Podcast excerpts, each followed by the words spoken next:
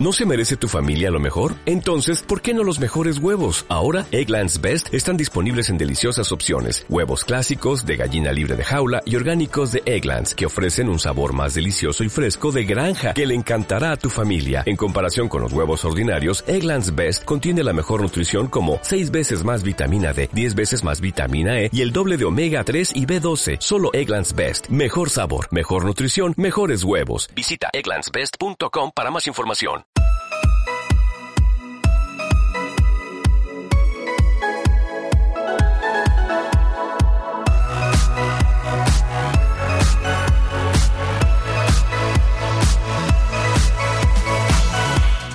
Tal estás? Espero que estés bien. Soy Patricio del podcast de la web construyetufísico.com. Esta es la quinta lección del curso de fitness básico. Es una lección bastante importante. Vamos a ver los músculos y las fibras musculares. Después de esta lección, lo que te va a quedar claro es cuando veas un entrenamiento para qué está diseñado. Si está diseñado para ganar hipertrofia, fuerza, resistencia, mmm, explosividad o una combinación de, de algunas de estas. O para nada, porque está diseñado muy mal. O incluso te podrás diseñar tú tu propio entrenamiento o modificar el que ya veas. Mira, este me gusta, pero voy a pasarlo más de hipertrofia a fuerza. Por poner un ejemplo, pues sabrás cómo hacerlo y cómo no hacerlo para que salga bien. Lo primero de todo, voy a empezar ya con, esto, antes de que se haga más tarde, lo primero de todo es saber que los músculos hacen fuerza para contraerse. No hacen fuerza para nada más. Un músculo se contrae o se relaja. Y cuando se relaja, permite que otro músculo lo extienda si ese otro músculo se contrae. Pero un músculo por sí solo no se expande, no se estira. No, nada. Cuando tú activas el bíceps, lo que haces es doblar el codo. Cuando dejas de activar el bíceps, porque no se puede hacer otra cosa, el codo se queda como está. Si no es el tríceps el que actúa, el codo se quedará doblado. Nunca vas a tirar el, el, brazo por la acción que haga el bíceps. No, eso no es así. El bíceps se activa y doblará. Pues con todo pasa lo mismo. Por eso hay músculos, los agonistas, los que hacen el esfuerzo, y los antagonistas, que hacen el esfuerzo contrario, para poder compensar uno con otro y poder hacer todos los movimientos. Seguimos con que mmm, para que un músculo se active, ya hemos visto que solo se, cuando se activa solo se contrae, pues para que un músculo se active, se contraiga y empiece a hacer fuerza, necesita que algo lo active, así porque si no se va a activar. Esa activación siempre va a estar controlada por el cerebro, bien sea de manera voluntaria o involuntaria. Da igual como sea, el cerebro lo va a controlar siempre. Está claro que lo que a ti y a mí nos interesa es la activación voluntaria, la que podemos decidir cómo será, la que podemos controlar. Controlar hasta cierto punto, tampoco se puede controlar al 100%. La forma que tiene el cerebro de mandar esa orden de contraerse a los músculos y la información de con qué intensidad, cuánto tiempo debe durar esa contracción, qué fibras musculares van a hacer esa contracción, todo eso es a través de impulsos eléctricos llamados neurotransmisores. Por eso, cuando a alguien le dan una descarga eléctrica, todos sus músculos se tensan a la vez. Todos los músculos reciben una orden muy potente, mucho más que los neurotransmisores, muy potente de contraerse, que se contraigan todos al mismo tiempo, con mucha energía, durante el tiempo que dure la, descarga eléctrica. Todas las fibras se puede ser. Una persona cuando le meten una descarga con una pistola de estas Taser que, que lleva la policía, se queda hecho un bloque. Todos los músculos se contraen al mismo tiempo, todos hacen fuerza y no hay movimiento ninguno. Ahí se queda mientras que le estén dando la descarga. Por eso es hackear, hackear, bueno, so, sobreescribir los neurotransmisores con unos, impulsos eléctricos mucho más potentes. Un entrenamiento, un entrenamiento puede activar más fibras que otros. Unos entrenamientos activan más fibras que otros entrenamientos y actúan sobre distintos tipos de fibras musculares. Dependiendo de tu objetivo, necesitarás trabajar un tipo de fibra u otro. Y cuando, como te acabo de decir, diferentes entrenamientos activarán diferentes tipos de fibras. Por eso, un entrenamiento de fuerza no es igual que un entrenamiento de resistencia. Uno de hipertrofia no es igual que uno de explosividad. Diferentes entrenamientos van a activar diferentes tipos de fibras de diferente manera. Por eso, hay muchos entrenamientos diferentes y no todos te valen según los objetivos que tengas. Y por eso no quiere decir que unos entrenamientos sean peores que otros. Simplemente que unos entrenamientos están más enfocados a una cosa que a otra. Nada más. Simplemente es eso. También te quiero decir los entrenamientos provocan cambios en los tejidos. Todo el tiempo me estoy refiriendo a las fibras musculares. No es por casualidad, porque las fibras musculares son las únicas que podemos modificar a voluntad y solo de manera parcial. Como te he dicho, tampoco las modificamos como nos dé la gana de cualquier manera.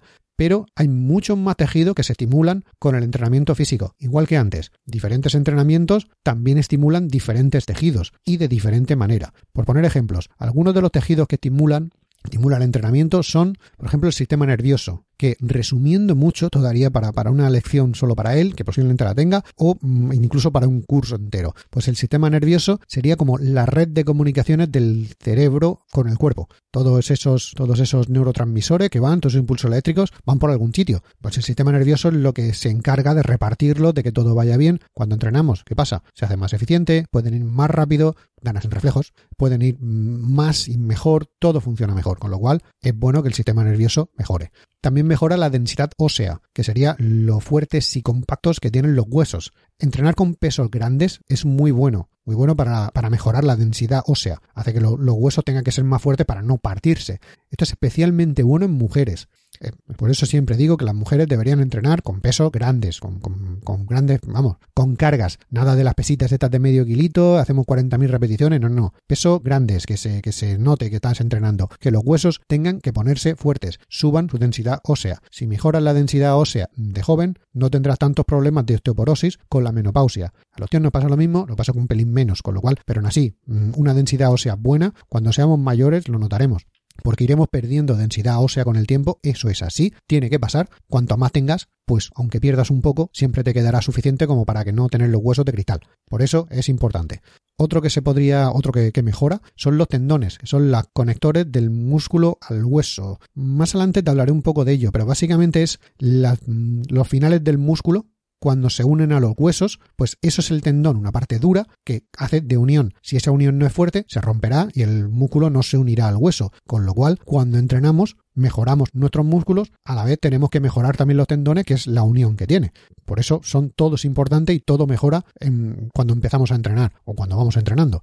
Otra cosa que también mejora otro tejido es la fascia, que es la película que recubre los músculos, como un telillo que recubre los, los músculos, pues eso también mejora. Digo, mm, si tienen que ponerse a trabajar un músculo contra otro, básicamente la fascia está hecha para eso, pues esto va a mejorar, va a ser mejor, va a ser más grande, mejor lubricación, más protección para los músculos. Tiene que mejorar porque los músculos están mejorando. Otra cosa que también mejora es la reducción de adipocitos. Los adipocitos son las células que almacenan grasa. Cuando entrenamos se hacen más pequeñas, con lo cual almacenan menos grasa. Por eso se pierde grasa, pues una de las razones por las que se pierde grasa al entrenar. De hecho, esto tiene un pequeño problema, es un poco fuera de, esto sí, pero te lo voy a decir. Eh, cuando de joven se ha tenido sobrepeso, se suelen tener más células, más adipocitos. Claro, eso tiene un problema después de mayor, porque aunque pierdas grasa, recuperarla más fácil porque hay como más células deseando tener grasa o más células capaces de almacenar grasa que si de joven se ha sido una persona sin tanto sobrepeso. Por eso, en los niños también es importante que no tengan sobrepeso, porque si no, posiblemente de adultos, aunque no quieran, aunque coman muy bien, aunque lo hagan todo bien, van a tener, van a tener propensión a tener más sobrepeso que si no hubieran tenido de joven tanto sobrepeso que le ha hecho tener demasiados adipocitos. Espero que se haya entendido.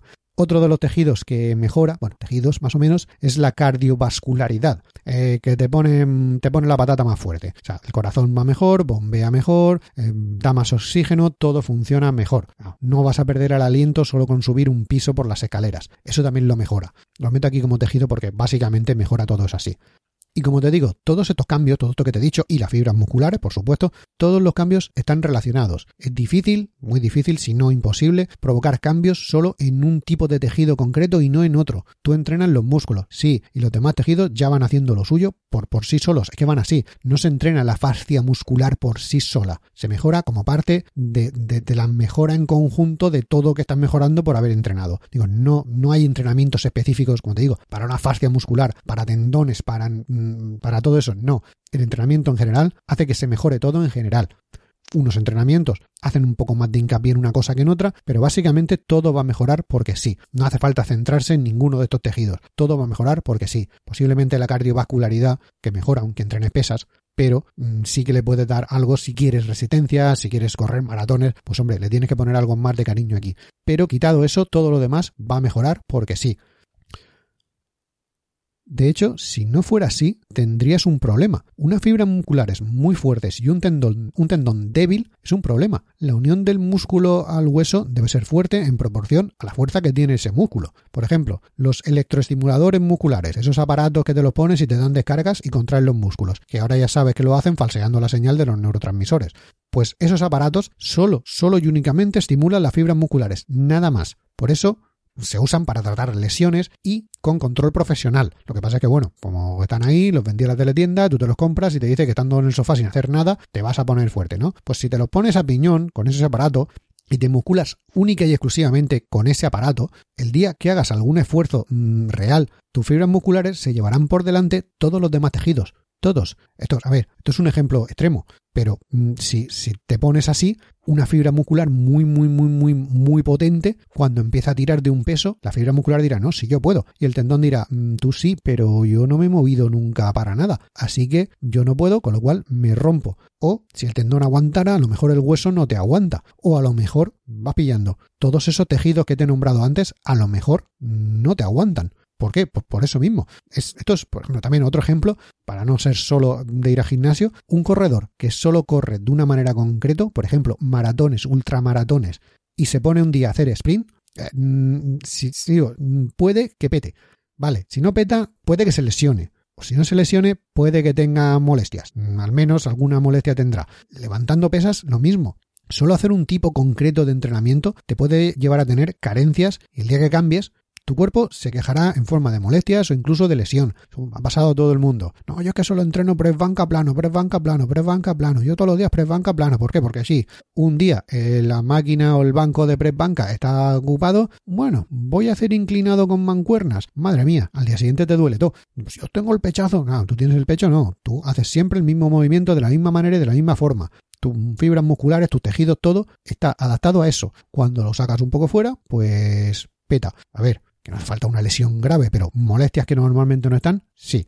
Así que, para ir, para ir poniéndonos un poco en, en contexto después de todo esto, sería, ¿qué es un músculo? Esencialmente es un conjunto de fibras musculares. Esas fibras musculares se van agrupando en fascículos, y los fascículos en total son los que forman todo el músculo. Para que veas, es eso, un montón de fibras que son hilillos que van de punta a punta, de punta a punta del músculo. Toda la fibra muscular que sería, pues eso, lo más importante y lo que vamos a tratar ahora mismo. Esas fibras musculares se agrupan como en puñaditos, que se llaman fascículos, y todos esos puñaditos, esos fascículos, se agrupan ya en lo que viene siendo el músculo. Todo eso todo ese conjunto lo recubre la fascia. La fascia es como un telillo que lleva como una película protectora. A ver, ¿cómo te explicaría? Si alguna vez le has quitado la piel a un muslo de pollo, por poner un muslo de pollo, por ejemplo, te darás cuenta que la piel como que se resbala por encima del músculo, no está, no está perfectamente sujeta y pegada al músculo, se resbala, pero en cambio no se suelta. Pues eso es la fascia. La fascia hace que, por ejemplo, la piel corra por encima del músculo, los músculos resbalen sobre otros músculos y sobre los huesos, por ejemplo, si el que, el que le toque, que resbale sobre otras cosas sin que haya molestias. Pues eso sería, sería esa película que está entre uno y otro, que hace que todo esté unido, pero que todo resbale y todo vaya bien, básicamente protege y lubrica el músculo. De hecho, cuando los corredores de, de larga distancia, empiezan a correr mucho, bueno, empiezan a correr, corren mucho, empiezan a darle golpes al, a la parte, al, al ay, a la planta del pie. Hay mucho impacto, mucho impacto, mucho impacto durante mucho tiempo, durante mucho tiempo, mucho tiempo seguido y muchos días seguidos. Normalmente puede ser que si están pisando mal la zapatilla, que si esto, que si lo otro, tengan una fascitis plantar, que no es ni más ni menos que una inflamación de esa fascia, de esa película que recubre el, el músculo. Por eso está, está para proteger. Antes se va a inflamar la fascia que no las fibras musculares si seguimos y seguimos, al final eso será crónico, empezarás a fastidiarte las fibras musculares y entonces para adelante. Pues eso, para explicar un poco lo que era la fascia, que como ya sabes, se va también mejorando, se va haciendo más fuerte, más resistente y te va protegiendo aún más cada vez que entrenas. Bueno, pues todo ese conjunto termina, sus extremos terminan en el tendón. El tendón es un endurecimiento del, del final de los músculos, se hace menos menos elástico, o sea, no se puede contraer, se contrae cada vez menos, pero en cambio mucho más rígido y es lo que le da esa unión tan fuerte que tienen nuestros músculos con los huesos. No hay una, medida clara, es difícil diferenciar exactamente cuándo termina la fibra muscular y empieza a convertirse en tendón. Hay un punto en el que se va perdiendo elasticidad y se va ganando resistencia. Y llega un momento en que es prácticamente nada elástico, nada elástico, prácticamente nada, pero muy resistente. Pues eso serían los tendones, una parte del músculo que como te digo, no se entrenan mm, así, yendo, yendo a entrenar el tendón, sino conforme vas entrenando, si el músculo se hace más fuerte, el tendón se tiene que hacer más fuerte. Si no, pues abrir una rotura, y eso es malo. De hecho, los E15 es eso, una pequeña o parcial rotura de un tendón. Puede ser en cualquier lado. Y vamos ya al meollo, vamos a centrar. Los músculos están bien, todos los tejidos circundantes están bien, sí, vale. Pero vamos a ver qué es una fibra muscular. Y ahora ya, de verdad, vamos a centrarnos en las fibras musculares. Según la Wikipedia, así nos quedamos todos tranquilos. La fibra muscular o miocito esquelético es una célula multinucleada o sin, sincitio. Madre mía cilíndrica y con capacidad contráctil, de la cual está compuesto, compuesto el músculo esquelético. La principal propiedad de esta célula es la contractilidad, que se contraiga, es decir, la capacidad de cortar su propia longitud desarrollando un trabajo al hacerlo. Resumiendo un poco, la fibra muscular o miocito esquelético, lo que sea, es una célula en sí, multinucleada y todo así, pues es una sola célula. Cada, cada fibra muscular es una célula de, nuestros, de nuestro músculo. Es cilíndrica, es como un hilo que va de punta a punta. Y evidentemente tiene capacidad contráctil. Ah, se acorta, se contrae. De ahí todo lo que estamos haciendo, todos nuestros movimientos, todo, todo este podcast va de esto. Todo este proyecto va de que la fibra muscular se contrae, ni más ni menos. En, en otros capítulos o en uno más avanzado si acaso, te explicaré, si quieres te lo explico, ¿sabes? Más que nada, pues si quieres que lo avance un poco más, por qué se contrae el músculo. Bastante interesante, pero es eso, la principal propiedad que tiene, como te digo, estoy desglosando un poco, es que se contrae, es que básicamente es lo que, no, lo que nos gusta de todo esto. Y ya, empezando con todo esto, ya sabemos cómo funciona, más o menos, vamos a ver qué tipo de fibras musculares hay. Para que quede claro, voy a decirte todos los nombres que podrás encontrar, pero yo voy a referirme solo de uno, porque puede ser un poco confuso ir cambiando de un nombre a otro. Vale, suelen haber dos tipos grandes, dos grandes tipos de fibra muscular. La fibra muscular lenta, tipo 1 o fibras rojas. Todos son los mismos nombres que te podrás encontrar de la misma. Son lenta, la fibra muscular lenta, fibra muscular de tipo 1 o fibra muscular roja. Mm, básicamente esto lo que tiene es una contracción bastante lenta, poca fuerza, pero es muy difícil que se fatigue. O sea, se fatiga durante... No, no se fatiga fácilmente. Con esto tienes eso, vale, pues son lentitas para contraerse, tampoco es que muevan mucha fuerza, no podrán mover muchos kilos con ellas, pero a cambio, ahí están, van a estar moviendo pocos kilos durante mucho tiempo porque no se fatigan, ahí están, va tirando. Estas normalmente suelen funcionar con oxígeno, de ahí que sean rojas, bueno, esto sería para una, una, lección un poco más, más para adelante, más avanzada. Y el segundo tipo que puedes encontrar, gran tipo que puedes encontrar, son las fibras rápidas, tipo 2 o fibras blancas. Como te he dicho antes, unas eran lentas, otras son rápidas, o otro nombre que te la puedes encontrar, tipo 1 o tipo 2, o fibras rojas o fibras blancas. Te digo, todos esos son los tres, los tres tipos de, de, fibras, los tres nombres que te puedes encontrar, los dos grandes grupos de fibras. Estas, las rápidas tipo 2 o fibras blancas, tienen contracción rápida, tienen mucha fuerza y fácil, eh, se fatigan fácilmente. Justo lo contrario, unas se contraen lento, estas no, estas se contraen de manera rápida. Rápida y además moviendo mucha fuerza, hacen mucha fuerza, mueven kilos aquí, las, las fibras rápidas. Y a cambio se fatigan de manera muy fácil. Como habrás visto, las primeras son las fibras de resistencia, las que están ahí trabajando, trabajando, sí, poca intensidad, de acuerdo, a su ritmo, sí, pero ahí están, no se fatigan. Y las otras son de contracción rápida, venga, vamos, vamos, vamos, moviendo pesos y pam, pam, pam, pero a cambio, oye, hacemos unas cuantas repeticiones o estamos un poco de tiempo haciendo fuerza y en poco tiempo se van. Aparte, este segundo tipo, las fibras rápidas o tipo 2 o fibras blancas, se dividen también en dos subgrupos. Por eso te digo que habían dos grandes grupos, lentas o rápidas, y después habían mm, dos divisiones más de las fibras rápidas. Pueden ser rápidas de tipo 1 o tipo 2 o de tipo 2A o de tipo 2B. Esto es un, esto es un jaleo tremendo. Así que a partir de ahora lo que voy a hacer es llamarlas fibras tipo 1 a las fibras lentas o fibras rojas y fibras tipo 2 a las fibras rápidas o fibras blancas. Y para diferenciar los dos subgrupos de fibras tipo 2, la voy a llamar tipo 2A o tipo 2B.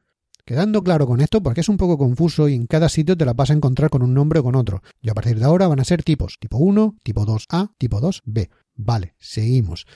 Estas tipo 2, como te digo, hay dos clases, tipo 2A y tipo 2B. Las tipo 2A, a su vez, se diferencian porque tienen una fuerza submáxima y fuerza resistencia.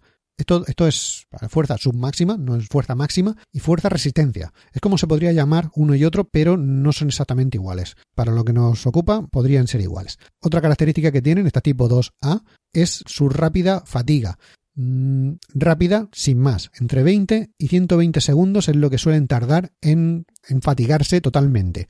Eso podría equivaler a que se fatigan de entre 6 y 12-15 repeticiones. ¿Te suena esto de algo? ¿Te suena algún tipo de entrenamiento que se utilicen series de 6 a 12 repeticiones? Sí. ¿Por qué? Porque su principal capacidad que tienen es la capacidad de hipertrofia. La principal cosa que tienen las fibras tipo 2A es que son hipertróficas, se hipertrofian y funcionan de esta manera. Se suelen fatigar entre 20 y 120 segundos más menos. De ahí que equivalen más o menos a unas 6-12 repeticiones. Por eso ese número mágico que siempre se ponen es porque los, los entrenamientos de entre 6 y 12 repeticiones, que suelen durar las series entre 20 y 120 segundos, tienen como objetivo las fibras rápidas tipo 2A, pues esas, esas fibras que tienen capacidad de hipertrofia se hacen más grandes, se hacen más gordas. Por eso te pones totocho cuando entrenas de esa manera, o por eso se mandan esos tipos de entrenamientos. Y el segundo tipo de, de subdivisión de fibras rápidas, las tipo 2B, estas lo que tienen es fuerza máxima y fuerza explosiva. Como te he dicho, estas fibras son las que se contraen rápido y con mucha fuerza, pues estas, las tipo 2B, son las que, las que se contraen muy rápido, las que más rápido se contraen y las que más kilos van a mover. Por lo tanto, tienen fuerza máxima y fuerza explosiva, dependiendo de si lo haces a gran velocidad o con muchísimo peso. También tienen muy rápida fatiga. Muy rápida fatiga, quiero decir 20 segundos o menos. ¿Qué equivale a eso? De una a cinco repeticiones, o cinco a una, dependiendo de cómo lo quieras contar. Son esos entrenamientos que siempre habéis visto de bajas repeticiones y muchísimo peso. ¿Para qué? Para ganar fuerza. Estas son las principales que tienes que trabajar para ganar fuerza. Tienen poca capacidad de hipertrofia, tienen alguna, pero muy poca. Y la principal característica es eso, es que tienen una fuerza muy grande.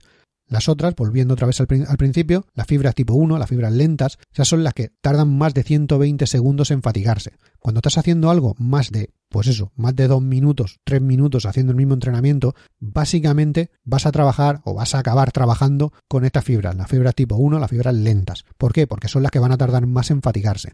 ¿De qué depende de que trabajes con una o con otra? Básicamente la intensidad que le estés pidiendo a tu entrenamiento o al ejercicio, al movimiento que estés haciendo. Voy a quedarme con ejercicio. Si tú le estás pidiendo muy baja intensidad, o sea, no vas a necesitar la fuerza tan potente que tienen las fibras tipo 2. Da igual si son A o B, no lo necesitas. Con las fibras lentas ya te vale. por lo tanto, si, el entrenamiento que estás haciendo, aunque sea press de banca ahí a tope, si, si tú estás haciendo press de banca con muy pocos kilos, con muy poca intensidad, lo podrás hacer durante mucho tiempo, sí, pero esa intensidad no es tan grande como para necesitar activar las fibras tipo 2, del tipo que sean. Conforme vas subiendo la intensidad, eso querrá decir conforme vas subiendo los pesos o las velocidades a las que quieren mover el mismo peso, entonces sí que vas, a necesitar fibras que se contraigan de manera muy rápida y que muevan muchos kilos. Esas son las tipo 2A. Llegando a ese punto dulce en el que la intensidad es tanta que vas a necesitar esas fibras, o sea, que vas a poder hacer más de 12, 15 repeticiones, pero menos de 6, son las que mayoritariamente vas a activar las fibras lentas, que harán lo que puedan, y después las fibras rápidas, pero las de tipo 2A son las que se van a quedar ahí. Estas, como ya te he dicho, tienen eso, tienen fuerza submáxima, porque aún podrían mover más peso, porque te quedas en 6 repeticiones, podrías echarle más peso y hacer menos repeticiones, pero podrías mover más peso. Y la fuerza resistencia, es esa fuerza que te quedas ahí durante un cierto tiempo. 120 segundos, más o menos, lo que dice la teoría, que son esas 12 repeticiones. A eso se le llama fuerza resistencia. 12 y 15 repeticiones sería fuerza resistencia. Y porque estas fibras son así, estarías trabajando en la zona de hipertrofia. Como te digo, todos estos números son un poco orientativos. Hay algunos que les va mejor llegando a un rango más alto, otros más bajo, pero esto, la teoría dice que esto cómo funciona. Y después ya vienes con intensidades máximas. Tú dices, no, no, yo es que estoy moviendo un peso muy grande, pero lo quiero mover de manera muy, muy, muy, muy rápida, de manera explosiva, vale, pues entonces ya tendrás que reclutar, aparte de las fibras lentas que hacen lo que pueden, pero dan para donde dan, el peso que mueven es lo que es, las de tipo 2A, venga, vamos a mover ahí y es ya, ya directamente dirán, vale, yo no, no, no, necesitamos todo, necesitamos las de tipo 2B también. O sea, van siempre por esa escala. Las lentas siempre van a funcionar. Si necesitan más intensidad, empezarán las de tipo 2A. Y ya si necesitas aún más intensidad, entrarán las de tipo 2B ahí se va a, trabajar ya duro. ¿Qué pasa? Que eso, a esos ritmos, a esas intensidades, solo vas a aguantar, pues eso, de una a cinco repeticiones. En 20 segundos estas fibras, por mucho que las quieras reclutar, se van a acabar y no van a seguir trabajando. Por eso, después de, hacer un, un ejercicio con muchísima intensidad, con muchísimo peso, llegas, cuando llegas, eso, una, dos, tres, cinco repeticiones y llegas al fallo, le quitas un poquito de peso y puedes seguir haciendo. Eso no es porque sí, no es, no es por magia, es porque, vale, le has dicho a las fibras, no, no, dame las tres, tengo que trabajar con todo. Cuando se fatigan las tipo 2B, las fibras de fuerza máxima y explosiva, le quitas un poco de peso y entonces sigues entrenando a los rangos del tipo 2A. Esas que podrías hacer que se fatigan durante 20 y 120 segundos. Ahí Por eso las, las, series descendentes le vas quitando peso, vas acabando con fibras, acabas con, con las 2B, las, las, que son fuerza y explosividad, le bajas un poquito de peso, siguen machacando las tipo 2A y si le sigues quitando peso, seguirían machacando las fibras, mm, las fibras lentas, la tipo 1. Así es como funcionan los entrenamientos. Depende de a qué fibra quieras, depende de qué objetivos tengas, vas a trabajar con unas o con otras, o tienes que priorizar unas fibras u otras. Lo mismo, ¿por qué siempre se dice entonces cuánto peso le pongo a la barra? No lo sé, el que necesites para completar las repeticiones que te dicen. Si te ponen tres series de 10 repeticiones, por poner un ejemplo, si tú te pones, te, te debes de poner un peso en el que puedas hacer 10 repeticiones, pero no 11, y que no te quedes muy corto para estar trabajando en el rango que te dicen. Si por algún casual tú llegas y dices, bueno, me pongo muy poco peso y cuando llega a 10 repeticiones paro, Venga, vale, tú has hecho 10 repeticiones, sí, pero como la intensidad a la que lo has estado haciendo es muy baja, porque te has puesto muy poco peso para trabajar esas repeticiones, te has puesto muy poco peso, o sea, ni siquiera has activado esas fibras rápidas, la tipo 2A, por ejemplo, que es la que se pretendía con un, entrenamiento a 10 repeticiones. No las has activado porque en ningún momento las has necesitado. Había tan poco peso que con la fibra lenta ya tiraba. Ese es el problema de no poner entrenamiento, no coger todo el peso que puedas coger para las repeticiones marcadas. Esas siempre, para las repeticiones marcadas. Si te dicen, no, no, tienes que entrenar entre 1 y 5 repeticiones, pero tú coges prácticamente nada, ah, hago una repetición y dejo la mancuerna. Uy, estoy entrenando fuerza. No, no estás entrenando nada. Ah, ni siquiera las fibras lentas que vas a estar entrenando. No, no, te tienes que poner el máximo peso que puedas mover con las repeticiones que te han marcado el entrenamiento. Entonces sí, entonces sí reclutarás todas las fibras o las fibras exactas que te está requiriendo ese entrenamiento. Si lo haces así, entonces sí que tendrás una mejora o sí que podrás tener una mejora que, como te digo, mm, se mejora hasta cierto punto o se, se trabajan hasta cierto punto. Nosotros lo vamos a hacer todo lo bien que podamos para intentar trabajar la fibra muscular que queremos de la forma que queremos y luego ya la fibra muscular va haciendo lo que tenga que hacer.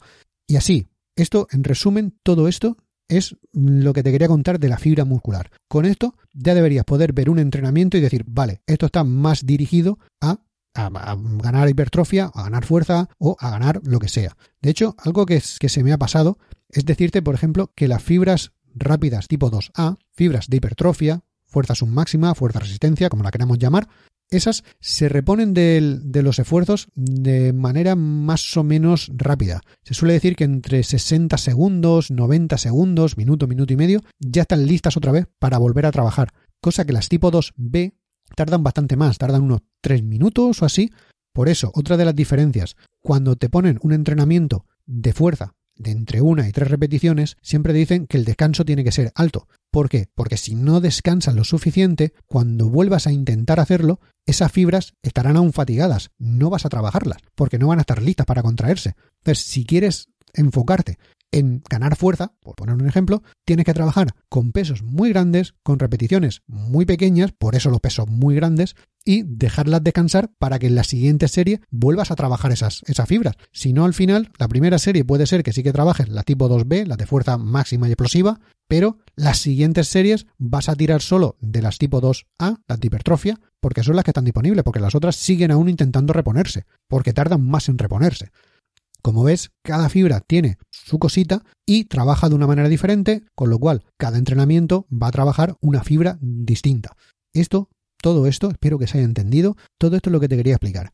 Y sabiendo esto, al menos para mí, puedes hacer lo que quieras. Puedes coger cualquier entrenamiento, saber para qué está diseñado o, como te digo, diseñarte el tuyo. Cógete los ejercicios que quieras o los que necesites o los que te gusten o lo que sea. Es decir, vale, si entreno de esta manera con estos pesos, con estos rangos de, repeticiones, con estos descansos, con estos voy a trabajar este tipo de fibras que me van a hacer ganar hipertrofia, ganar explosividad, ganar fuerza, ganar resistencia, ganar lo que yo quiera ganar. Pues así es como se diseñan los entrenamientos.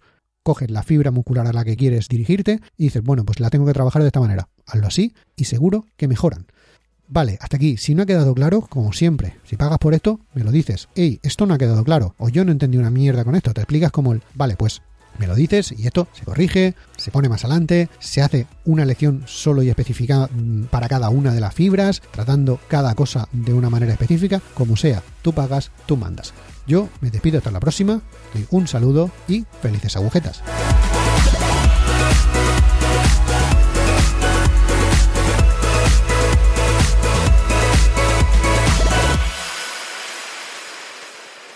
Como nuevo cliente de Western Union, puedes disfrutar de una tarifa de envío de 0 dólares en tu primera transferencia internacional de dinero en línea. Envía dinero a los tuyos en casa de manera rápida, fácil y conveniente. Visita westernunion.com o descarga nuestra app hoy mismo y tu primera tarifa de envío corre por nuestra cuenta. Aplican ganancias por cambio de moneda. No disponible para tarjetas de crédito y envíos a Cuba. Servicios proporcionados por Western Union Financial Services Inc. NMLS 906983 o Western Union International Services LLS NMLS 906985.